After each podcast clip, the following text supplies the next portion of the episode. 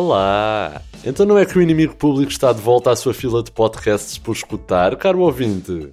Pois é, eu sei, este é o regresso mais inesperado desde que Jorge Capinha voltou a ser relevante nas redes sociais, uma referência demasiado millennial, e depois de uma pausa para novos amores de verão e uma acentuada reflexão eleitoral, decidimos nós próprios não sermos candidatos às presidenciais, tivemos que pensar muito nisso, até porque havia uma alta hipótese de invocarmos múmias paralíticas e parece que essa expressão já está utilizada, e portanto, como uma espécie de Marcos Mendes, só que em bom, focamos-nos naquilo que fazemos de melhor, que é trazer os destaques do único jornal que diz sempre a verdade, como é evidente, o inimigo público.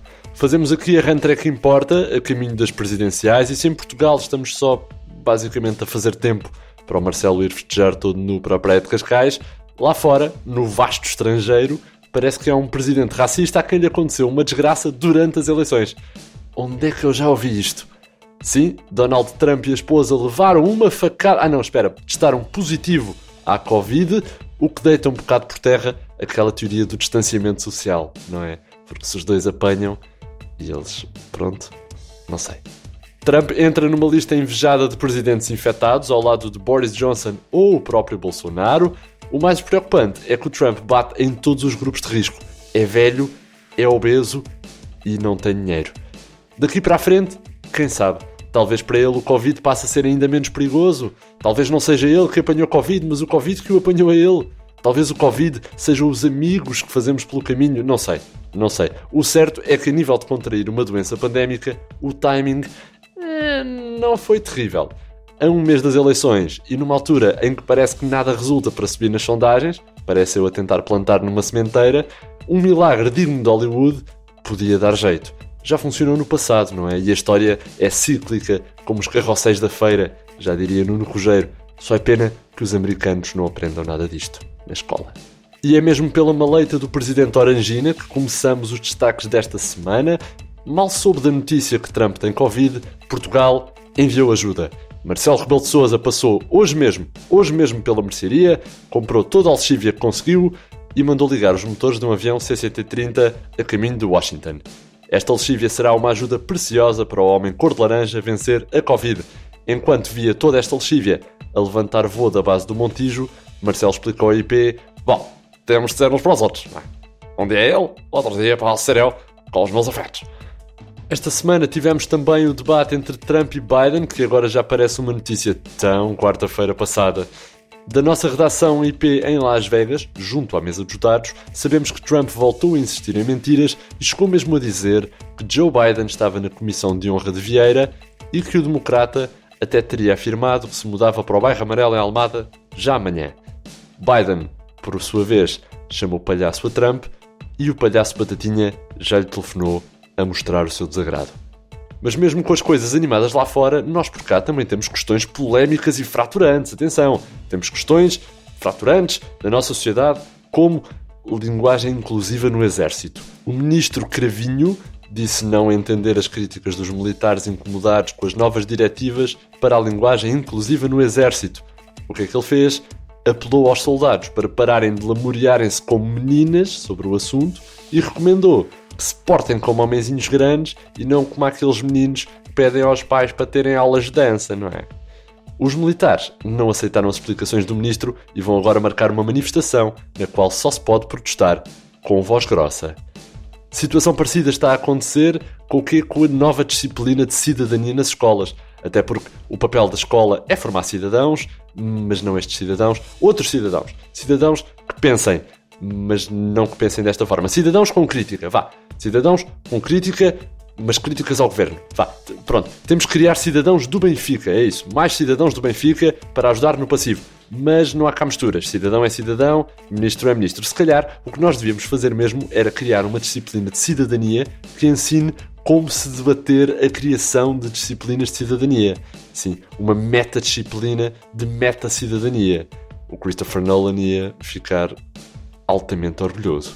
Nesta onda, o sempre civilizado eurodeputado Nuno Melo juntou-se a umas pessoas amigas que ele lá tem, todas as três, numa petição que exige a revisão desta tal de cidadania, isto para evitar que a disciplina promova a atração sexual por objetos inanimados e sem vida. Não vai alguém querer praticar o coito com o programa eleitoral do CDS. Nuno Melo entende então que o marxismo cultural montou acampamento na disciplina e temo bem que venha aí uma geração que se sentirá fortemente atraída romanticamente por objetos inanimados. Explicou ao IP o objeto politicamente inanimado. Pronto. Estas e outras notícias estão sempre no site da Praxe, isto é, no site da Integração Estudantil de Joelhos, a saber, inimigo.público.pt. Mas muita atenção, que também já está nas bancas a nossa mítica edição em papel, a primeira depois do 17º aniversário deste modesto pasquinho. Parabéns a quem continua a preferir a informação de qualidade e, claro, parabéns a nós.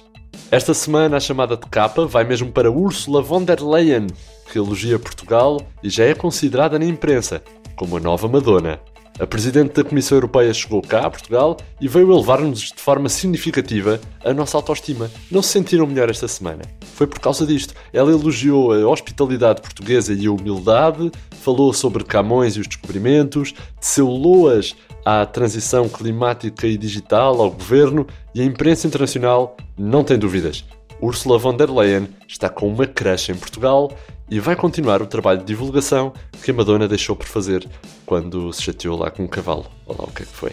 Revelou então o jornalista do New York Times que o Fernando Medina já lhe ofereceu um parque de estacionamento e tudo. Ela foi com o Marcelo visitar o bairro Amarelo à procura de casa de fim de semana e sei de fonte segura que ela vai meter um dos netos no Seixal na equipa de juvenis do Benfica e ainda que vai ser a madrinha da Marcha da Madragoa.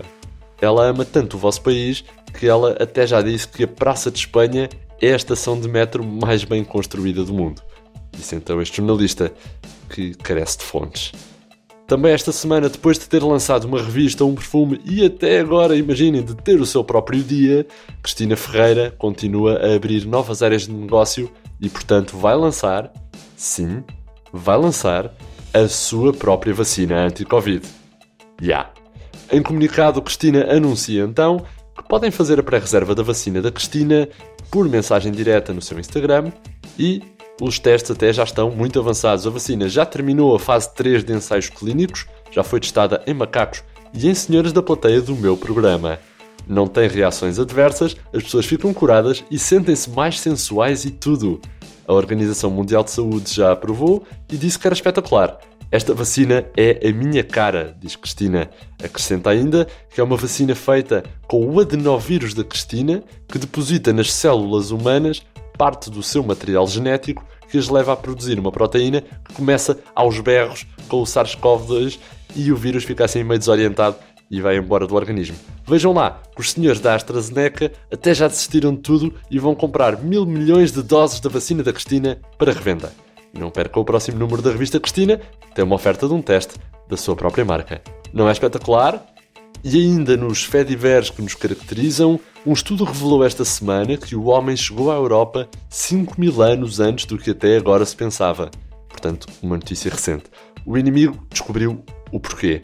Então, parece que o homem moderno veio de África mais cedo para espetar o chapéu de sol e marcar logo lugar nas praias do Algarve, voltando depois para a África para dormir mais um bocado e partiu só 5 mil anos depois, já com a lancheira cheia de garrafas de água e santos pão de forma e umas uvas a apanharem bicho.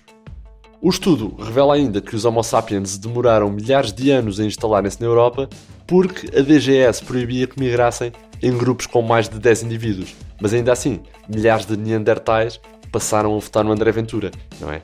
Com medo que os Homo sapiens viessem roubar-lhes o emprego ou viver à custa da segurança social cretácica. Estas e outras notícias na nossa edição em papel, todas as sextas no meio do público, onde podem ainda descobrir que o contabilista do Trump tornou-se a pesquisa mais popular da internet em Portugal, a extrema-direita espanhola quer proibir a cesta a mulheres que abortam, a CP comprou 129 comboios, incluindo vagões-cama, para o sexo na linha da Azambuja, o cenário do programa de Cristina Levanta o Voo já deixou o nosso sistema solar e está neste momento a caminho ali mais ou menos como quem vai para Alfa Centauro. E o criador da varanda admite que a sua invenção é, não é nada de especial e ele era apenas um fumador. E pronto, como sempre, foi assim o mundo aos olhos do inimigo público, com notícias frescas de Mário Botequilha, Vitória Elias, João Henrique e Alexandre Parreira e um trabalho sonoro que não merecia pagar imposto por Eva Esteves. Da minha parte é tudo. André Dias despede-se com rigor, isenção e alguma amizade. Até para a semana.